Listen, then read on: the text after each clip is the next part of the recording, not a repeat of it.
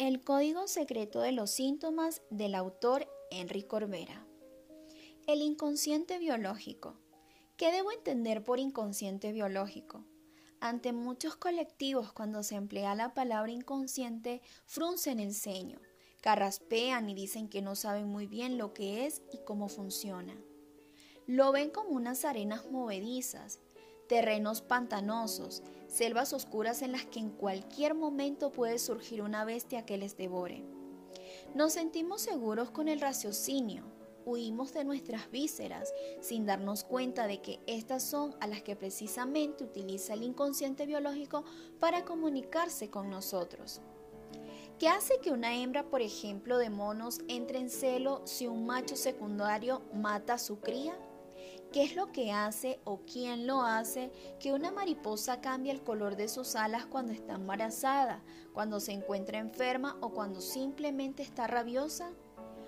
¿Qué o quién hace que un animal se mimetice con el ambiente, con el suelo, con las hojas de los árboles o simplemente cambie de color? ¿Cómo sabe una hembra leona que el macho que la está rondando se va a quedar con ella y va a proteger a su cría y entonces, después de días o semanas, permite que éste copule con ella? Podría seguir con multitud de ejemplos y quizás lo haga, pero lo que está claro es que detrás de todo ello hay una inteligencia y esta es una inteligencia que está receptiva a cualquier estímulo que venga de afuera. La epigenética es una ciencia nueva que estudia precisamente cómo el medio ambiente afecta a nuestros organismos y cómo estos se adaptan en función del mensaje recibido. Veamos una definición más precisa de epigenética. La epigenética es la que explica cómo actúan los estilos de vida en los genes. Digamos que la epigenética son los vestidos bioquímicos que lleva el ADN desnudo. Si estos vestidos son finos y transparentes, permiten ver el ADN y los genes pueden expresarse. Si son gruesos, no permiten ver el ADN y no dejan expresar los genes. Para ser más precisos, no hace más de 12 años que se descubrió que nuestro ADN está recubierto por una especie de capa, una serie de proteínas que están alrededor del ADN y es una invariante biológica. Hay una información en el centro y esta información es como si estuviera dentro de un tubo. Por lo tanto, el ADN se encuentra dentro de una envoltura epigenética.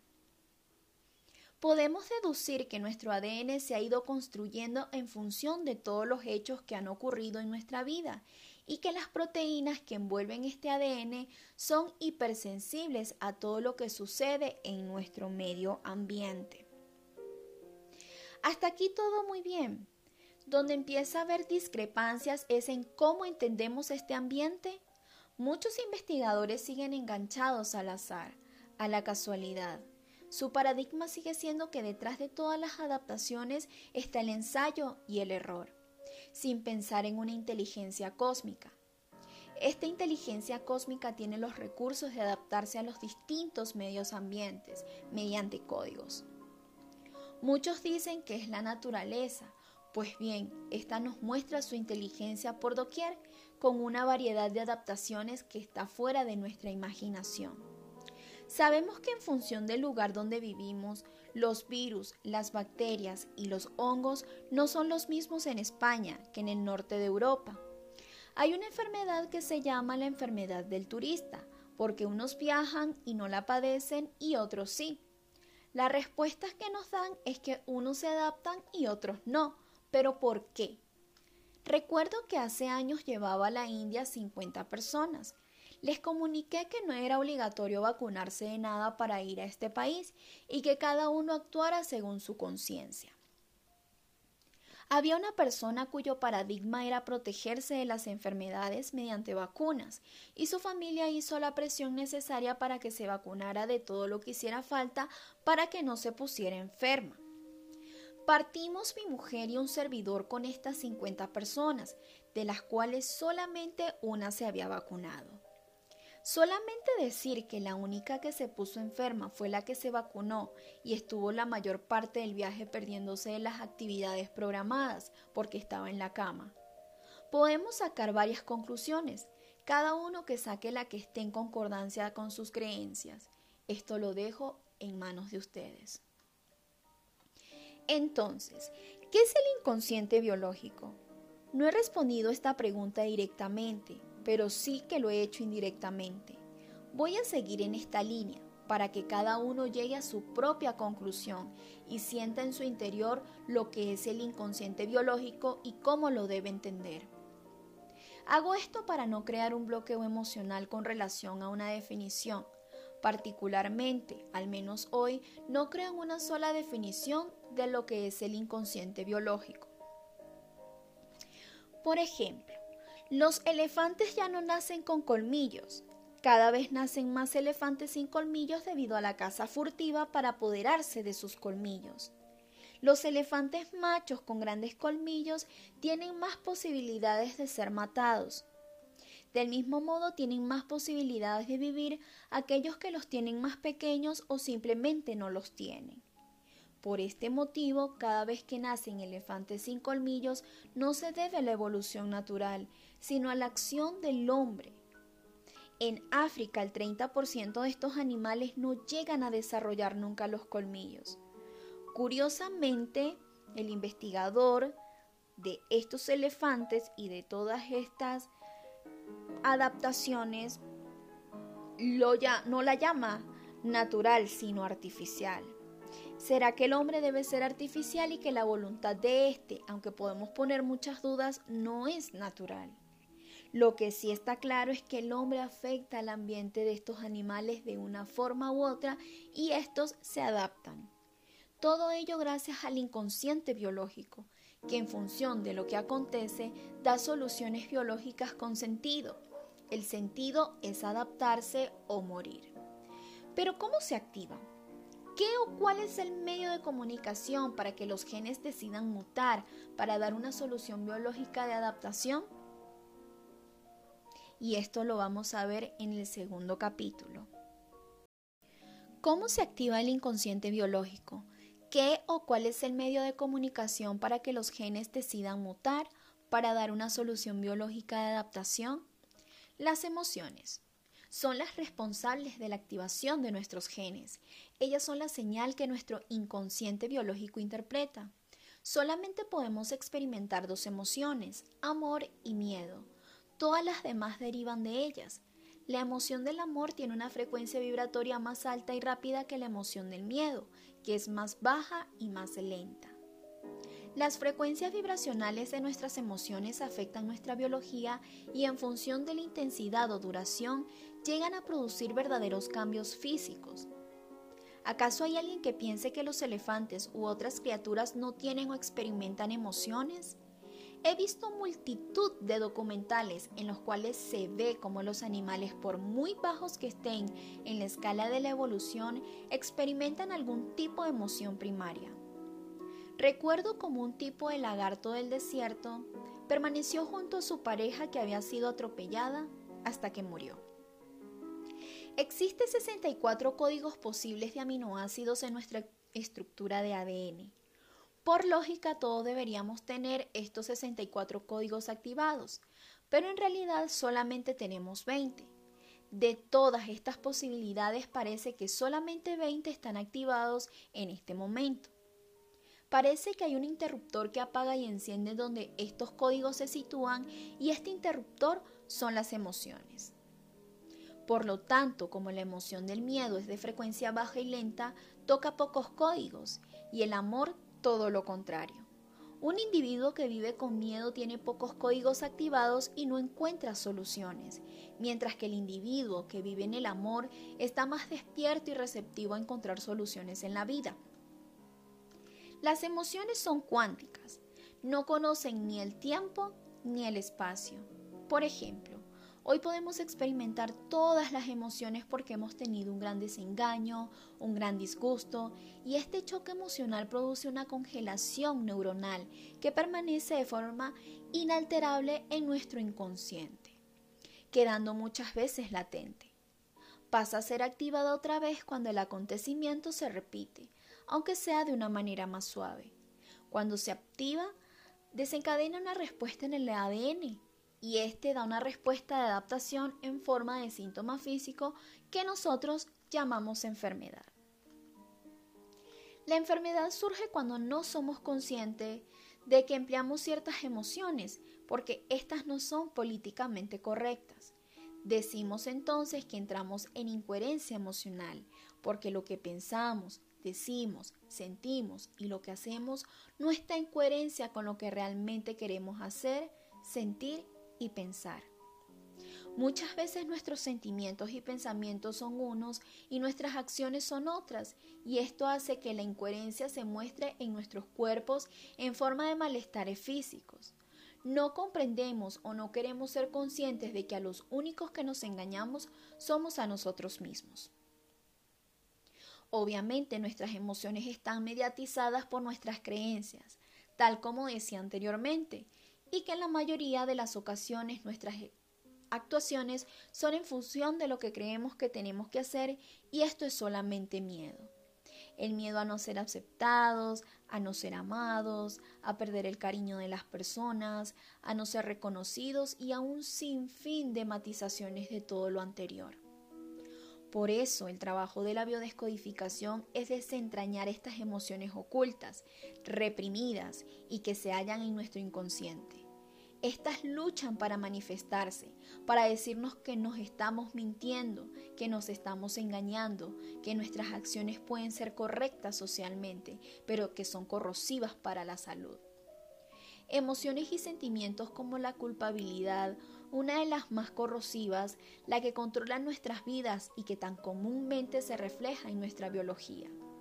La biodescodificación nos enseña a que debemos ser responsables de nuestros pensamientos, de nuestros sentimientos y de nuestras emociones, y por descontado de nuestros actos.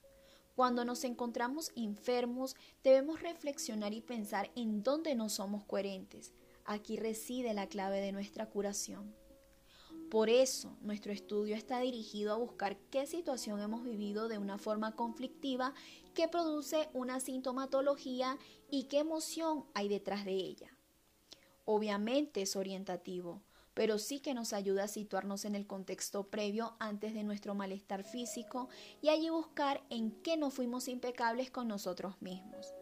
Por lo tanto, debemos ser muy conscientes y tener mucho cuidado de las emociones, pensamientos y sentimientos que tenemos, así como las acciones de las personas que nos rodean. La física cuántica nos demuestra que lo que pensamos afecta a lo que nos rodea y por lo tanto a nuestras vidas. Debemos huir del simplismo, de creer que detrás de un síntoma hay un conflicto y una emoción determinada.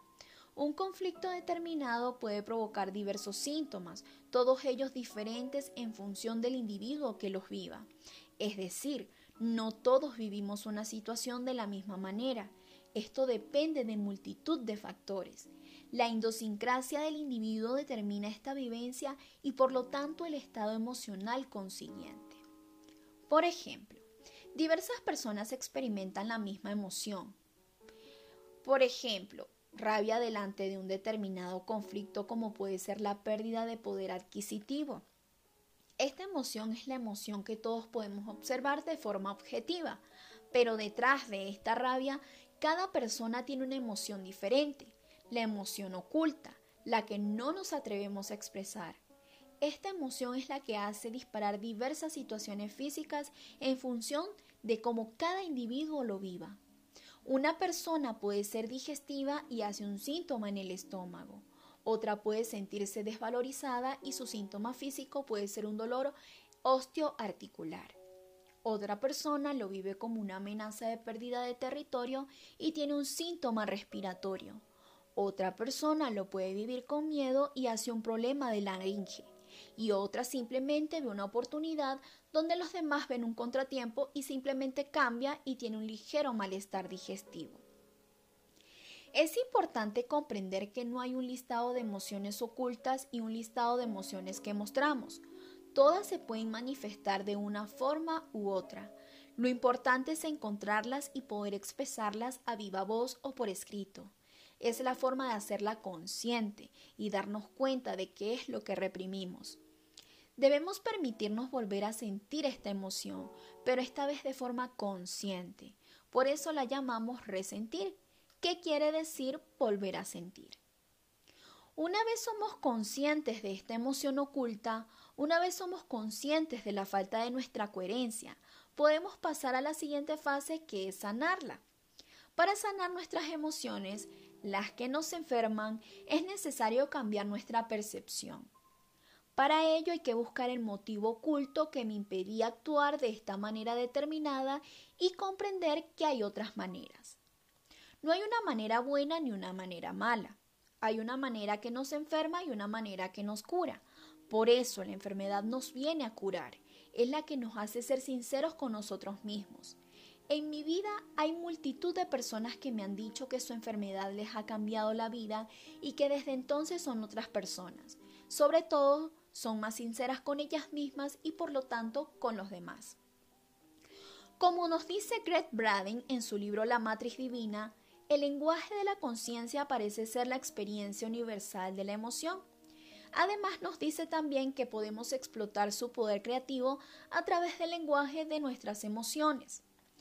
Todo ello me hace pensar que la emoción con la que recubro mi recurso para poder cambiar la emoción que me ha enfermado debe estar exenta de todo juicio y de ego. Cuando alguien comprende que la situación dolorosa que está viviendo es como consecuencia y creación del mismo, lo único que le queda hacer es perdonarse y liberarse. Greg Braden nos demuestra en su libro lo que desde la antigüedad ya se nos venía diciendo que todo está unido. La parte contiene el todo y el todo está en cada parte. Tu divinidad está dentro de ti y se expresa, aparentemente fuera de ti. Por lo tanto, lo que ves fuera es el reflejo de lo que hay dentro. Vemos la paja en ojo ajeno y no vemos la viga del nuestro.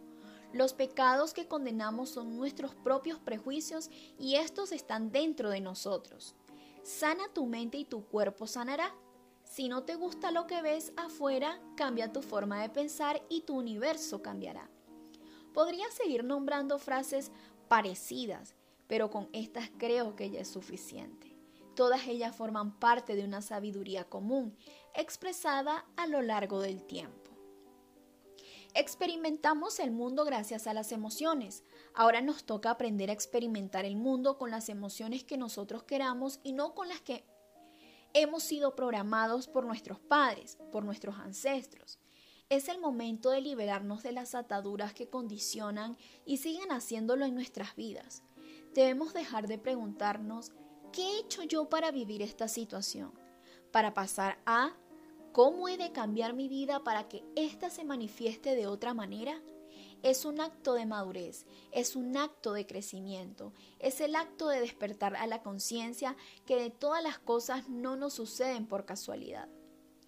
Con todo ello quiero decir que una vez que hemos comprendido qué es lo que hay detrás de nuestra enfermedad, esa emoción reprimida, cuando ya comprendemos, entonces debemos pasar a la acción. Debemos ser testimonio de nuestra nueva percepción, de nuestra nueva creencia, de nuestra nueva forma de entender y ver la vida. No basta con saber, hay que ser, hay que actuar, hay que vivirlo. Entonces se abre la puerta de nuestra sanación. Una cosa más, y esta es muy importante, las emociones pueden llegar a ser muy sutiles, de una sutilidad que nos hace estar muy alerta a todo lo que nos sucede en nuestra vida cotidiana. Cuando más conscientes somos, más rápidamente actúa nuestro inconsciente biológico y con más precisión. El inconsciente biológico nos hace ser sinceros con nosotros mismos, nos hace ser impecables, nos enseña a mostrarnos cómo realmente somos y sentimos que somos. Ya no hay más tapujos, ya no hay más excusas, ya no hay más justificaciones. Por fin comprendemos que no debemos gustar a nadie, solamente a nosotros mismos. Ya no hacemos las cosas porque debemos o creemos que debemos, las hacemos porque las sentimos. Si un día hacemos algo que no nos gusta, simplemente seamos plenamente conscientes de lo que estamos haciendo y no pasa nada.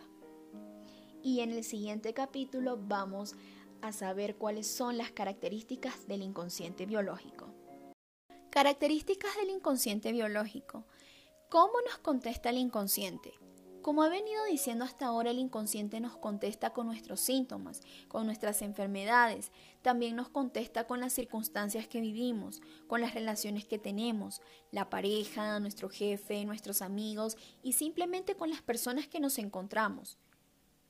El inconsciente nos contesta bajo el filtro de nuestras creencias.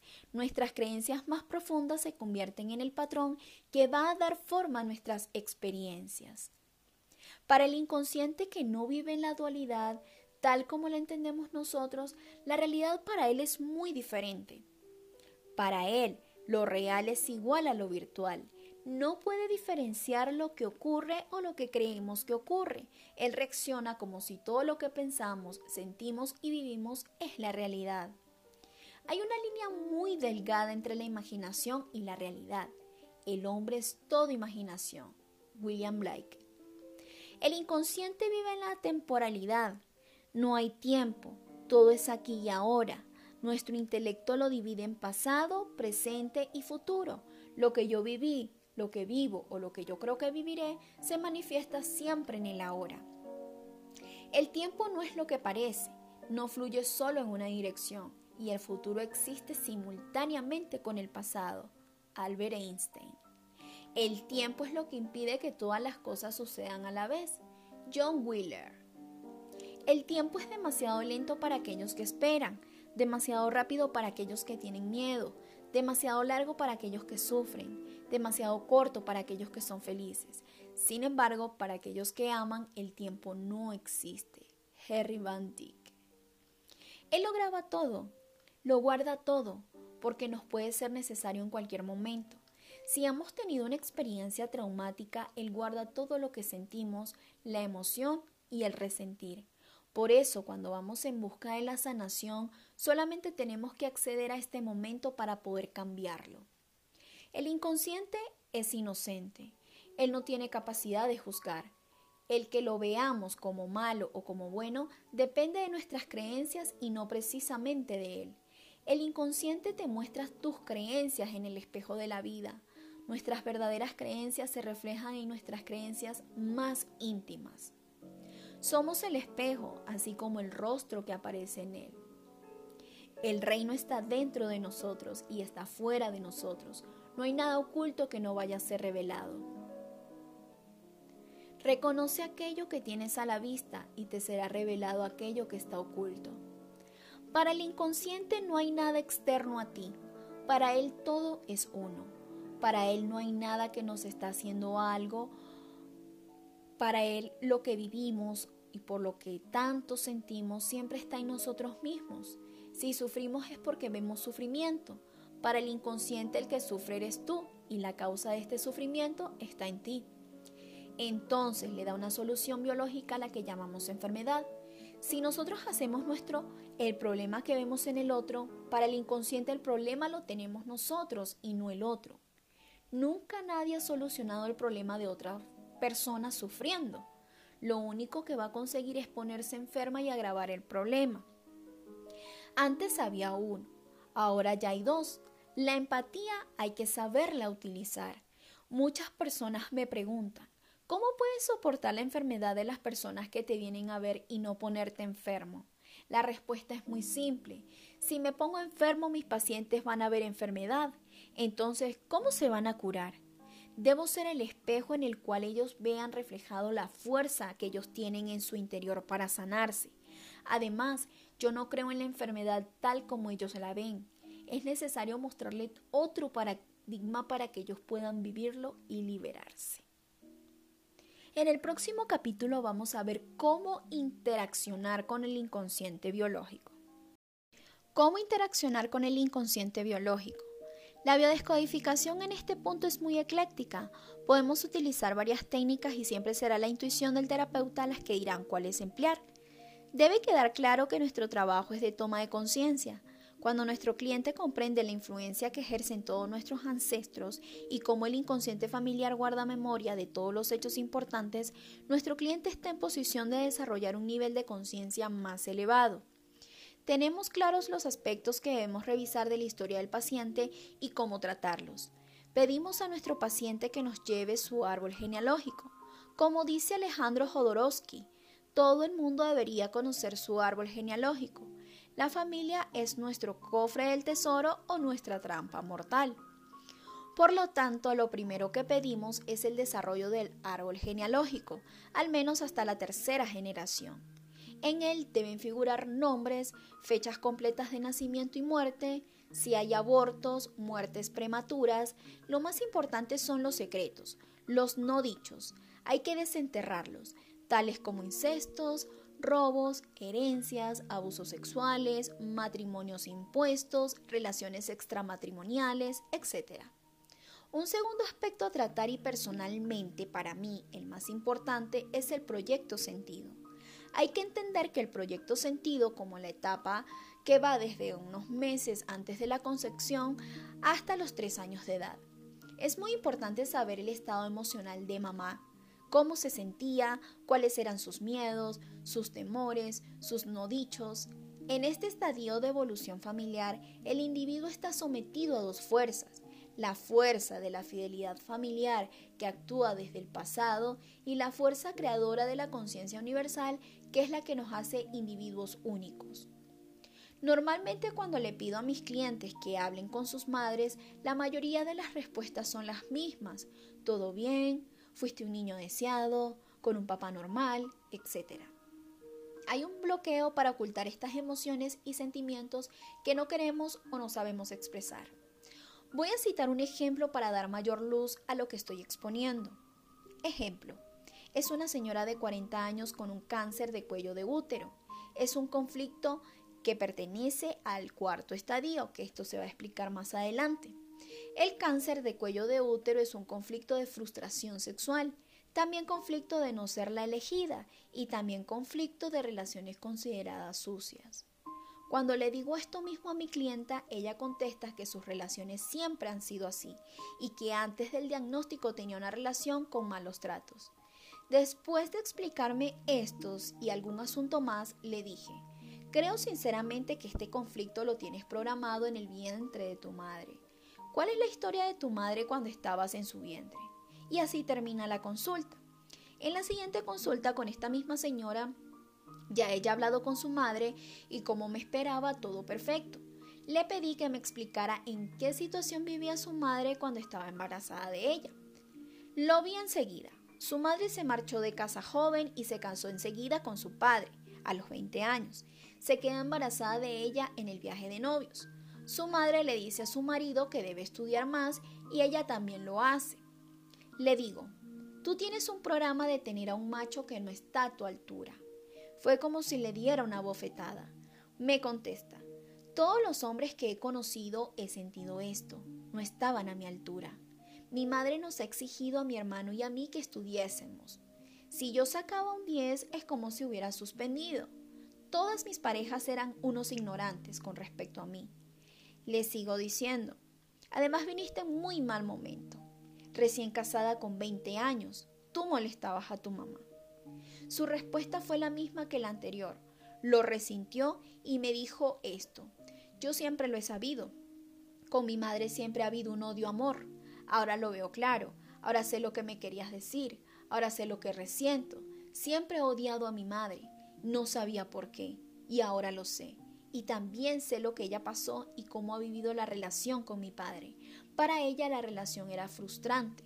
Su pareja no estaba a su nivel. Terminando le dije, es como que si llevaras un cartel en la frente que dijera, busco pareja inferior a mí y que me desvalorice.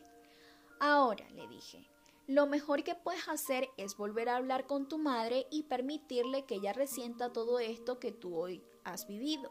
Si ella no quiere, no pasa nada. Lo importante es que tú hayas tomado conciencia. El siguiente paso es hacer una hipnosis, una hipnosis ericksoniana, no conductista, sí naturalista. En ella se le pide al inconsciente que le muestre a nuestro cliente aquellos aspectos ocultos y las relaciones que hay que romper y o cambiar emocionalmente. Se le da un recurso en esta misma hipnosis y dejamos que el inconsciente biológico actúe. Otro paso importante es el estudio de la vida contemporánea de nuestro cliente. Allí vamos a buscar el conflicto desencadenante y todos los conflictos programantes Estos últimos son aquellos con los que la persona recibe el shock emocional, pero no produce síntoma físico. Queda en el inconsciente como una alarma y cuando ésta se produce, entonces se desencadena la enfermedad. Cuando la persona ha realizado todo este trabajo, que en algunas personas se puede hacer en una o dos sesiones y en otras en tres, empieza la terapia de cambio de valores y creencias y que éstas se pongan en acción. La persona debe ser testimonio de ella misma frente a su mundo y frente al mundo. La persona entra en coherencia emocional y entonces solamente entonces podemos empezar a hablar de curación. Cuando digo curación lo digo con la plenitud de la palabra, curación integral, curación de plena conciencia.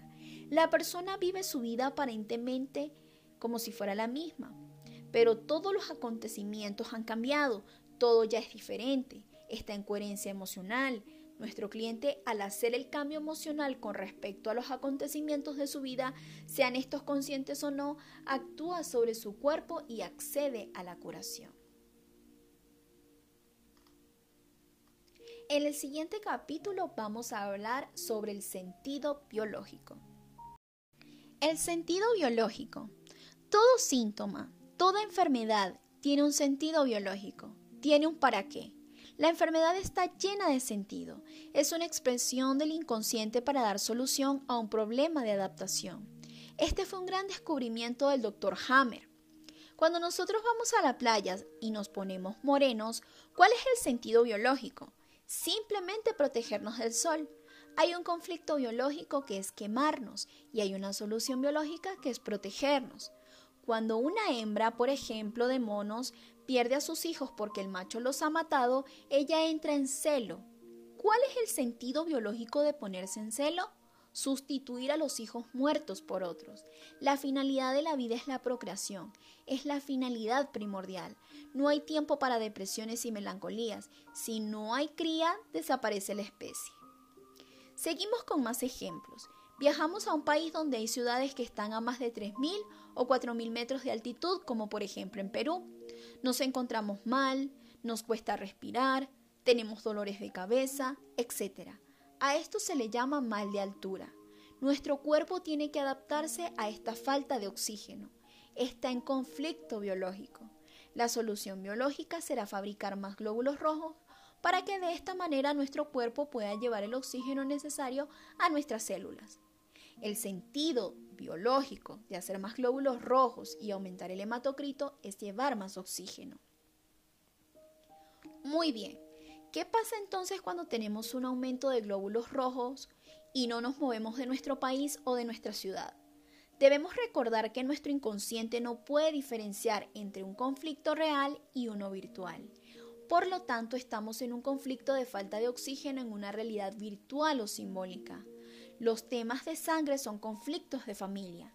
Debemos preguntarnos si hay algún miembro de nuestra familia real o simbólica que esté en peligro, si está enfermo, si le falta alimento, etc. Lo más probable es que así sea y como no hay nadie externo a mí, mi preocupación por el otro en mi inconsciente es una preocupación mía y por lo tanto la solución me la da a mí. ¿Cuál sería el sentido biológico de hacer un cáncer de pulmones? Se fabrica más tejido y se fabrica rápidamente. Por lo tanto, su sentido biológico es captar más oxígeno porque hay un peligro de miedo a morir. El ser vivo no puede vivir mucho tiempo sin oxígeno. Por eso el cáncer de pulmones es tan drástico. Por eso cuando una persona tiene un cáncer, normalmente la primera metástasis es el cáncer de pulmón. En nuestro inconsciente tener cáncer es sinónimo de muerte. Entonces entramos en el conflicto de miedo a morir. Las personas con cáncer normalmente mueren por la metástasis y no por el tumor o cáncer primario. ¿Cuál sería el sentido biológico de un problema de tiroides? La tiroides es un órgano regulador del tiempo. Biológicamente hablando, la tiroides se activa en los animales cuando hay que correr para poder atrapar, por ejemplo, la mejor mamá de la hembra. Si una persona tiene un problema de tiroides, debe preguntarse cómo gestiona su tiempo. ¿Me falta tiempo pero llego? ¿Quiero que el tiempo pase más lentamente? Citaré un ejemplo. Es una señora que se entera de que a su madre le han diagnosticado un cáncer y la medicina le da unos meses de vida. Su inconsciente tiene un conflicto y este es de tiempo. Quiero que el tiempo transcurra lentamente, quiero que no pase el tiempo, porque el paso del tiempo representa que pierde a su madre, que es un pedazo biológico. Y entonces hace un problema de tiroides que podría ser perfectamente un hipotiroidismo. Otra mujer tenía un conflicto de tiempo y este estaba relacionado con hacerse vieja. Para ella hacerse vieja era, un terrible conflicto. Quería que el tiempo pasara más lentamente. Nuestro trabajo como terapeutas es buscar la coherencia entre el síntoma y el conflicto emocional de la persona. ¿Por qué una persona tiene un problema digestivo y otra tiene un eczema en la piel y otra un problema osteoarticular? Cada uno de nosotros tiene una forma visceral de vivir los acontecimientos traumáticos. Le llamamos portal biológico, que vendría a ser el cómo vivimos a través de nuestro cuerpo el conflicto. Hay personas que son muy visuales, otras muy digestivas, otras son muy respiratorias, otras muy sinestésicas, etc. Por ejemplo, varias personas tienen el mismo conflicto que puede ser pérdida de empleo. Una lo vive digestivamente y siente que le han hecho una guarrada y su síntoma es un problema de colon. Otra se siente desvalorizada y lo vive como si le hubieran clavado una puñalada trasera. Hace un problema de homóplato, que quiere decir que me siento laminado, desvalorizado en mi trabajo. Otra persona lo vive como que no tiene para vivir y que se puede morir por falta de alimento y sus síntomas serán el hígado, cuyo conflicto es falta de alimento vital.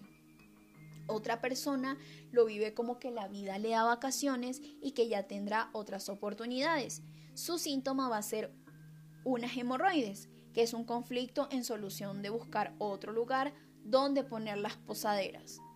Como vemos, todo tiene un sentido biológico y este tiene la función de dar tiempo para poder adaptarnos a una nueva situación.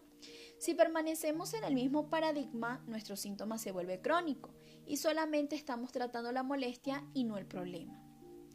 Los seres humanos heredamos programas de respuestas biológicas como todos los animales. Se dice en biología que los animales actúan por instinto. ¿Dónde se encuentra este instinto? Lógicamente en sus cerebros, Mientras los seres humanos lo experimentamos de una forma cualitativa, para nosotros el bocado puede ser el beso de la novia, el aumento del sueldo, y un bocado indigerible puede ser un divorcio, una pelea sobre una herencia, etc. Y esto disparará los centros neurálgicos. El doctor Hammer les llama relés del cerebro encargado de dar soluciones biológicas cargadas con un sentido biológico. En el próximo capítulo vamos a explicar las hojas o capas embrionarias, que son las etapas del cerebro. Las hojas o capas embrionarias, etapas del cerebro. Todo embrión tiene tres capas embrionarias que son endodermo, mesodermo y ectodermo. Cada una de ellas tiene la función específica de formar unos órganos y estos a su vez de formar los aparatos. Por la ciencia de la embriología sabemos que dentro de los primeros 17 días del estado embrionario se desarrollan tres capas germinales, endodermo, mesodermo y ectodermo, a partir de las cuales se originan todos los tejidos y órganos. Cuando un feto se desarrolla durante la fase embrionaria, ontogénesis se llama, el organismo que crece pasa a través de todas las etapas de la evolución, a una velocidad muy acelerada a esto se le conoce como filogénesis. Durante este viaje a través de la evolución, desde una criatura unicelular hasta un ser humano completo, las tres capas germinales dirigen paso a paso el desarrollo de todo el organismo. La mayoría de nuestros órganos, notablemente el colon, emanan solo de una de las tres capas germinales. Otros, como el corazón, el hígado, el páncreas o la vejiga, están hechos de diferentes partes derivadas de diferentes capas germinales. Hoy en día, estas partes que emergieron en el tiempo por razones funcionales son consideradas como un órgano, aunque frecuentemente tengan su centro de control en áreas ampliamente separadas del cerebro. Por otro lado, existen otros órganos que se encuentran muy distantes uno de otro en el cuerpo como el recto, la laringe y las venas coronarias, pero que son controlados desde áreas muy cercanas en el cerebro. El endodermo nos da las células que conforman los órganos de función arcaica. La primera función es respirar y los alveolos, los pulmones, serán la manifestación de esta capa. Lo segundo será beber y el aparato renal será la manifestación. La tercera función será similar y desasimilar y el aparato digestivo será el aparato principal. Y la cuarta función de esta etapa llamada arcaica será la reproducción. Las partes íntimas serán los órganos. Sin olvidarnos que las tres primeras están para conseguir la cuarta, o sea, la reproducción. Estos órganos encuentran su expresión cerebral en el tronco cerebral. El mesodermo lo podemos dividir en dos, el mesodermo antiguo y el nuevo. En el antiguo, cuya función principal es la protección y sus células fabrican las fascias, la dermis y las mamas, aunque éstas están formadas por células de todas las capas embrionarias. Su expresión cerebral es el cerebelo. El mesodermo nuevo tiene una función principal de fabricar los órganos y aparatos del tejido conjuntivo, el esqueleto y también la triada de la creación, suprarrenales, riñones y aparato reproductivo. Su expresión cerebral es la médula cerebral. El ectodermo nos da las células que conforman los órganos de función relacional. Son todos los demás, epidermis, bronquios, corazón, partes del aparato digestivo, vesícula biliar, tiroides, ganglios, nobles, retina, cristalino, el cuello del útero, las arterias, el sistema nervioso, etc. Su expresión cerebral es el córtex cerebral. Sara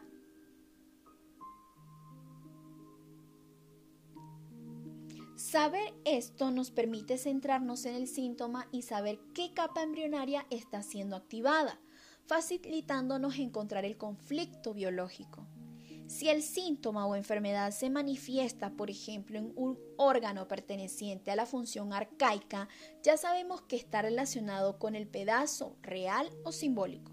Este pedazo puede ser un ascenso que en último momento no nos lo han dado y puede producirnos unas anginas.